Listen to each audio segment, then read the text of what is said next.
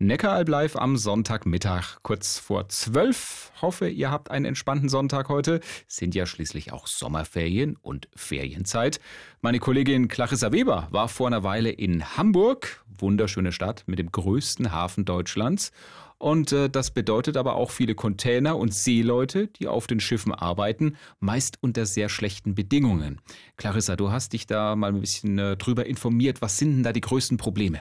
Ja, gerade während der Corona-Pandemie gab es für die Seeleute ein paar besonders belastende Schwierigkeiten. Viele mussten durch unterschiedliche Quarantänebestimmungen monatelang auf den Schiffen bleiben oder sie durften gar nicht mehr nach Hause, weil ihnen die Einreise verboten wurde. Mhm. Und zusätzlich ist ein Problem die soziale Isolation auf den Schiffen und die krassen Arbeitszeiten.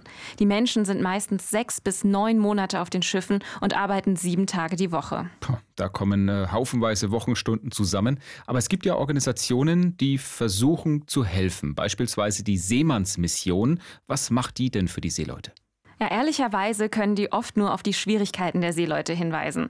Wenn die Seeleute zum Beispiel länger als ein Jahr auf dem Schiff bleiben müssen, können sie auch rechtlich helfen, denn mehr als zwölf Monate auf Containerschiffen zu arbeiten ist illegal. Mhm. Allerdings gibt es natürlich Länder, in denen das mit dem Durchsetzen der Gesetze etwas schwieriger ist. Es kommt bei der Hilfe der Seemannsmission also auch darauf an, wo in der Welt sich die Seeleute gerade befinden. Puh, ähm, das klingt aber fast so, als könne die Seemannsmissionen nicht viel machen.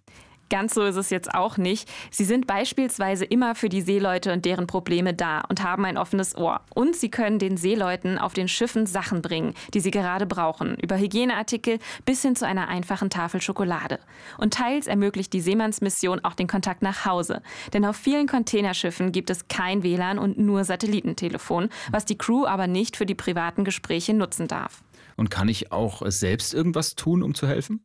Du kannst beispielsweise für die Seemannsmission spenden oder, wenn du in einer Hafenstadt bist, in der Seemannsmission ein Zimmer mieten. Dadurch haben sie eigene Einnahmen und du kannst dir bewusst machen, dass es dieser kleinen Gruppe Menschen oft nicht gut geht und sie teilweise auch für unseren westlichen Konsum so hart auf den Schiffen arbeiten müssen. Spannende Einblicke in das Leben der Seeleute und die Arbeit der Seemannsmission. Danke, Clarissa, für die Infos. Und das war Neckaralb Live, Blickwinkel aus Kirche und Region für heute.